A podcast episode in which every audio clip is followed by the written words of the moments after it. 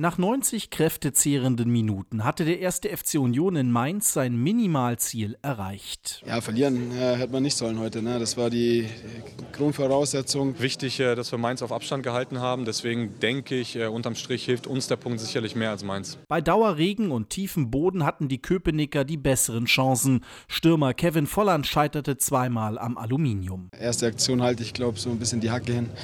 Sind dann halt, äh, ist halt einfach unglücklich am Ende. Ne? Und der Weitschuss auch. Volland haderte mit den vergebenen Chancen, denn kurz vor der Pause ging Mainz mit dem schwächsten Angriff der Liga durch Jonathan Burkhardt in Führung. Erneut ein Gegentreffer nach einer Ecke.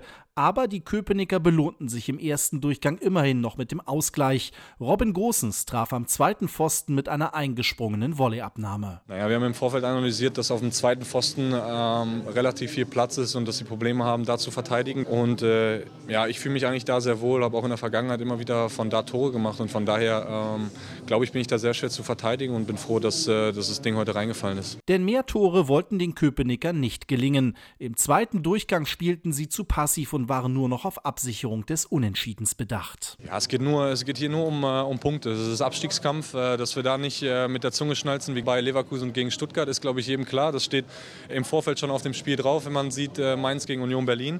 Das ist mir aber ehrlich auch gesagt relativ latte, weil ähm, es geht irgendwie darum, in der Liga zu bleiben. Dafür braucht man Punkte. Und mit dem Zähler in Mainz halten die Unioner den Konkurrenten im Abstiegskampf auf Distanz. Vor dem Heimspiel am Wochenende gegen Wolfsburg, im dem der bislang gesperrte Cheftrainer Nenad Bielica wieder auf der Bank sitzen wird, beträgt der Vorsprung auf einen direkten Abstiegsplatz nun sechs Punkte.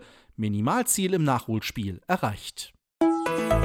RBB 24 Inforadio vom Rundfunk Berlin-Brandenburg.